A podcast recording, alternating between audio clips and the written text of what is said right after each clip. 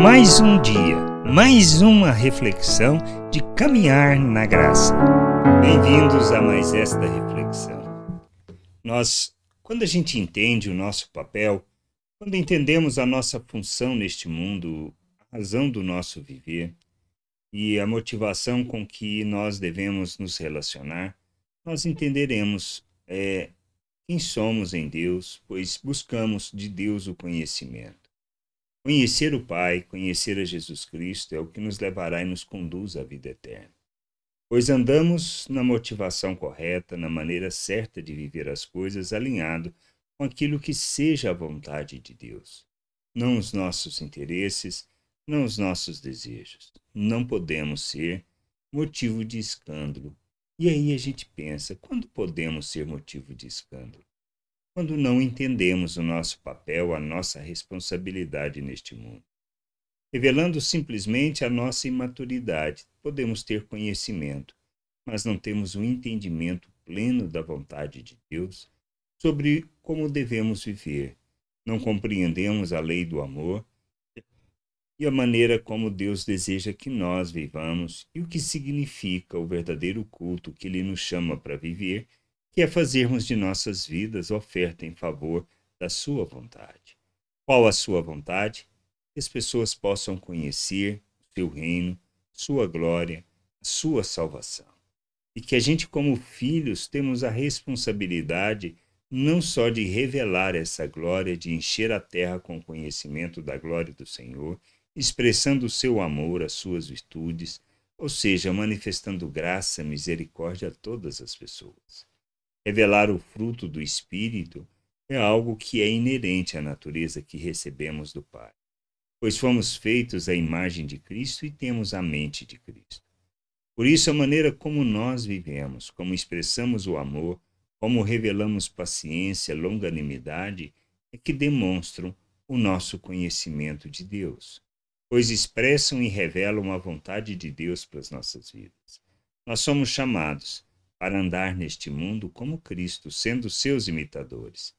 Entendermos esta questão é que nos conduz à maturidade e nós passamos a ser instrumento na vida das pessoas, influenciando-as, conduzindo-as à maturidade. Por isso, tudo que nós fazemos precisa ser olhado na ótica de o quanto edifica aquele irmão que ainda é fraco, sem entendimento e sem conhecimento da vontade de Deus, como nós fazemos com os nossos filhos, ou seja, tomamos cuidado de tudo o que fazemos e falamos para que eles não possam ser influenciados por aquilo que ainda não tem maturidade para compreender.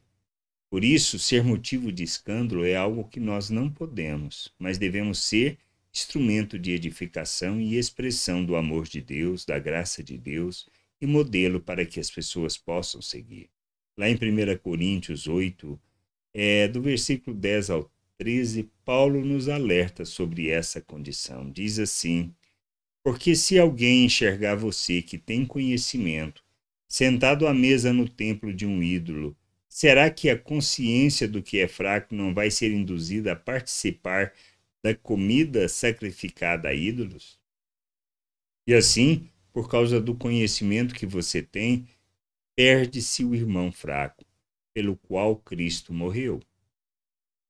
E deste modo, pecando contra os irmãos, ferindo a consciência fraca que eles têm, é contra Cristo que vocês estão pecando.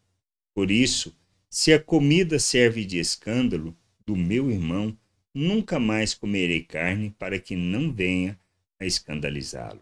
Uma atitude de Paulo de maturidade. Ele tinha um entendimento, sabia que não fazia diferença nenhuma comer ou não comer aquela, aquele alimento que era sacrificado a ídolo. E muito destas coisas nós precisamos refletir.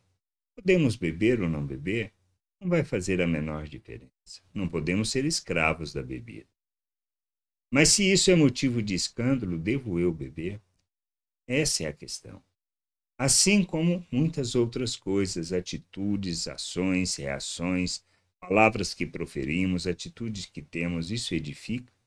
Isso leva o irmão ao crescimento, ao amadurecimento? Essa é a questão. Por isso, nós precisamos pensar não nas coisas que fazemos, mas no impacto que isso pode ter na vida daquele que é mais fraco. Pois nós somos responsáveis, nós, os maduros, somos responsáveis por levar todos os irmãos ao crescimento, ao amadurecimento, à compreensão da vontade de Deus e à expressão dessa graça, desse amor, conduzindo as pessoas à maturidade. Como função que temos, que é pelos dons recebidos, pela função que nós recebemos do Senhor, devemos trabalhar pela edificação da igreja, ou seja, da família, do povo de Deus, para que cheguem ao conhecimento, ao entendimento da vontade do Pai e assim amadureçam e revelem o seu reino e sua glória neste mundo. Não se trata de outra não se trata de outra perspectiva, mas de compreendermos e de andarmos na vontade de Deus, glorificando o seu nome conduzindo cada um à maturidade. Precisamos entender isso e compreender estas coisas, pois motivo de escândalo não podemos ser na vida de ninguém. Devemos até nos abster de fazer coisas se isso seja, possa vir a ser motivo de escândalo para as pessoas. Porque não estamos aqui, estamos aqui para glorificar o Senhor, para revelar o Senhor às pessoas e conduzi-las à maturidade. Que o nosso conhecimento não seja motivo de tropeço na vida de ninguém, mas sim que a gente fundamentado na lei do amor possamos saber o que devemos e o que não devemos fazer. Não porque isso tem problema, mas porque isso pode ferir a consciência daquele irmão mais fraco.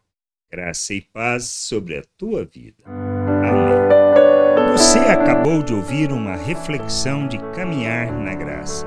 Se você gostou, curta, compartilhe leve esta mensagem a outras pessoas, para que elas também possam compreender e entender a vontade de Deus. E leia as Escrituras, pois ela é a base, o fundamento para você julgar tudo o que você tem lido e aprendido acerca da vontade de Deus.